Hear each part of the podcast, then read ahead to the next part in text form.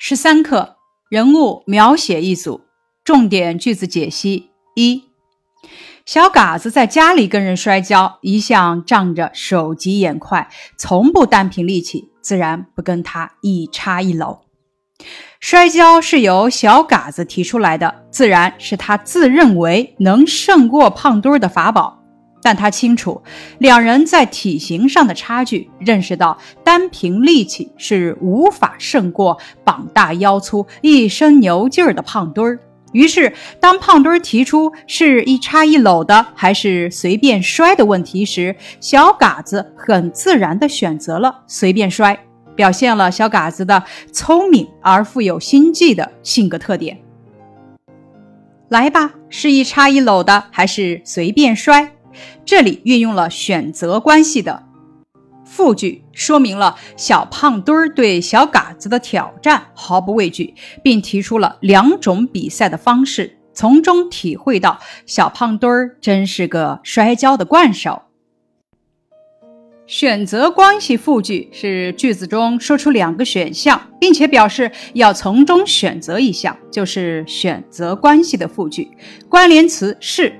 还是将两种情况连接，构成的是选择关系。仿写如下：明天回乡下老家是坐公交车还是骑自行车？第二句，起初小嘎子精神抖擞，欺负对于傻大黑粗，动转不灵，围着他猴似的蹦来蹦去，总想使巧招，下冷绊子，仿佛很占了上风。精神抖擞指表现出来的旺盛的活力，冷绊子是俗语，指趁人不备时暗中耍手段陷害别人的行为。在这里指的是小嘎子想趁胖墩儿不备绊倒对方。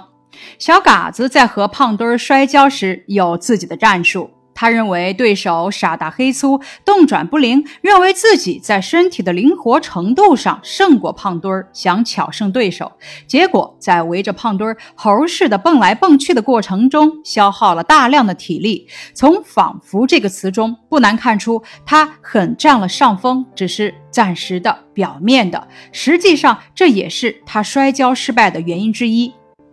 但是从小嘎子摔跤时的总想使巧招下冷绊子，又分明可以看出小嘎子的争强好胜、机敏、富有心计的个性特点。第三句，可是小胖墩儿也是个摔跤的惯手，塌着腰，合了裆，鼓着眼珠子，不露一点破绽。这句话写了小胖墩儿摔跤时的动作神态，可以看出胖墩儿经验老道、沉着细心。他在以静制动，等候时机。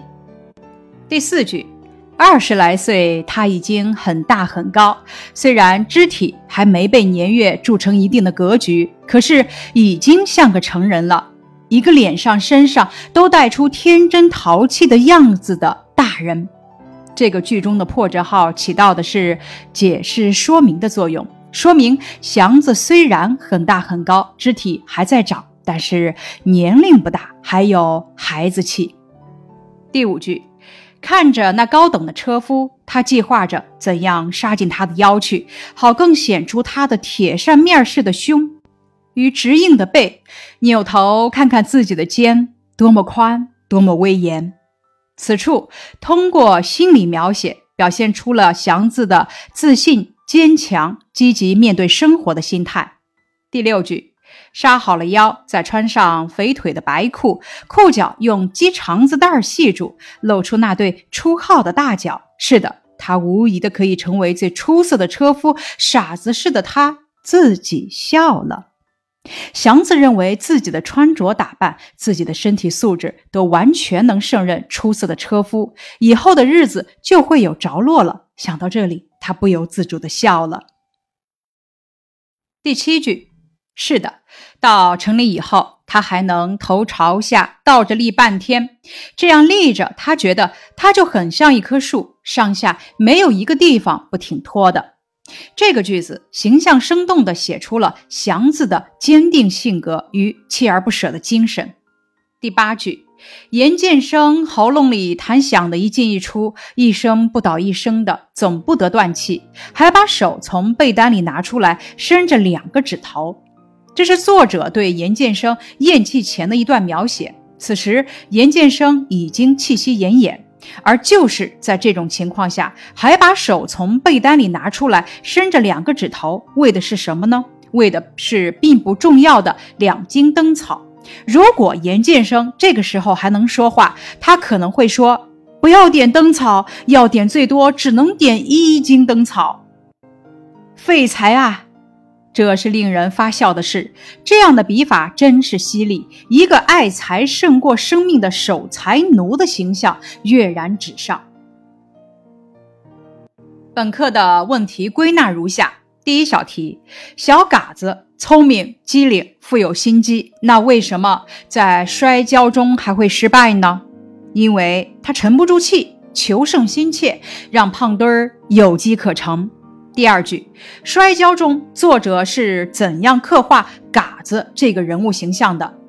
摔跤中作者是通过嘎子摔跤时的动作、心理活动描写刻画人物形象的。第三题，他像一棵挺脱的树中，作者是怎样刻画祥子这个人物形象的？他像一棵挺脱的树中，作者是通过对祥子的外貌描写来刻画人物形象的。第四句，从严建生病危不能说话之时，还伸着两个指头，你能体会到什么呢？从这个简单的动作中可以看出，严建生人都将死，仍恐废了灯油，是多么的吝啬。第五句，两茎灯草中，作者是怎样刻画严建生这个人物形象的？两茎灯草中，作者是通过严建生动作、神态的细节描写来刻画人物形象的。接着，咱们来看本课的课后练习。第一题，默读课文，说说三个片段中的人物分别给你留下了什么印象？你是从哪些语句中体会到的呢？首先，咱们默读课文，边读边做批注，找出片段中描写人物动作和外貌的语句，再细细的品读，写出自己的感受。小嘎子，小嘎子顽皮机敏。争强好胜，富有心计。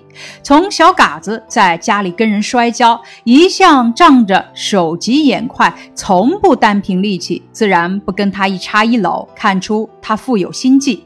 从使巧招下冷绊子，看出他的机敏和争强好胜。祥子。从尽管祥子脸上、身上都带出天真淘气的样子，但他的身量与筋肉都发展到年岁前边去了，可以看出他身体很强壮。从铁扇面似的胸、直硬的背及又宽又威严的肩，也可以感受到他的健壮。从他不甚注意他的模样，他爱自己的脸，正如同他爱自己的身体。都那么结实硬邦，他把脸仿佛算在四肢之内，只要硬邦就好，可以感受到他的健壮与自信。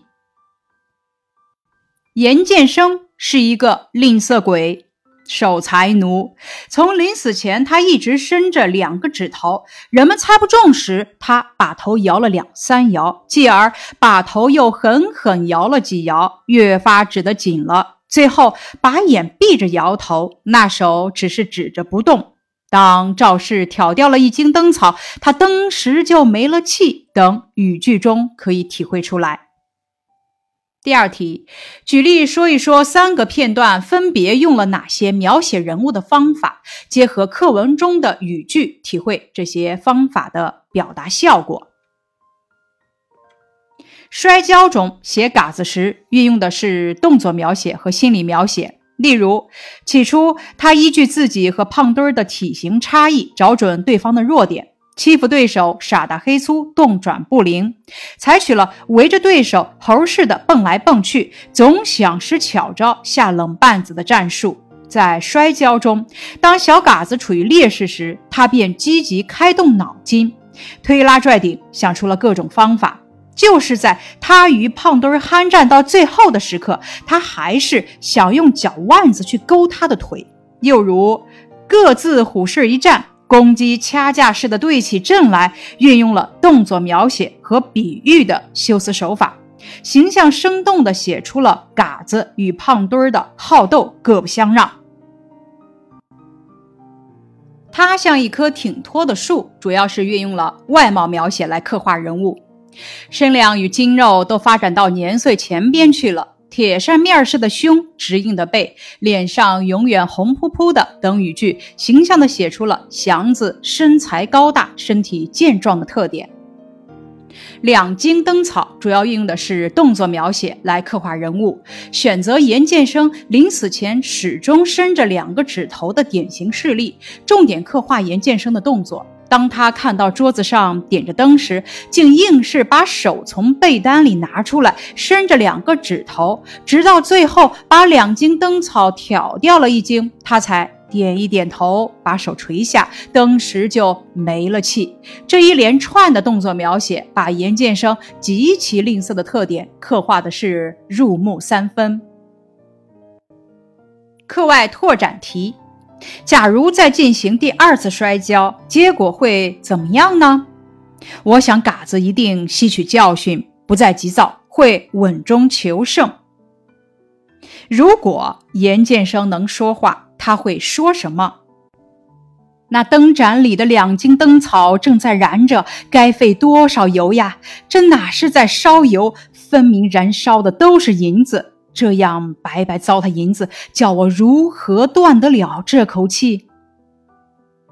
以上是十三课的学习内容，感谢你的收听。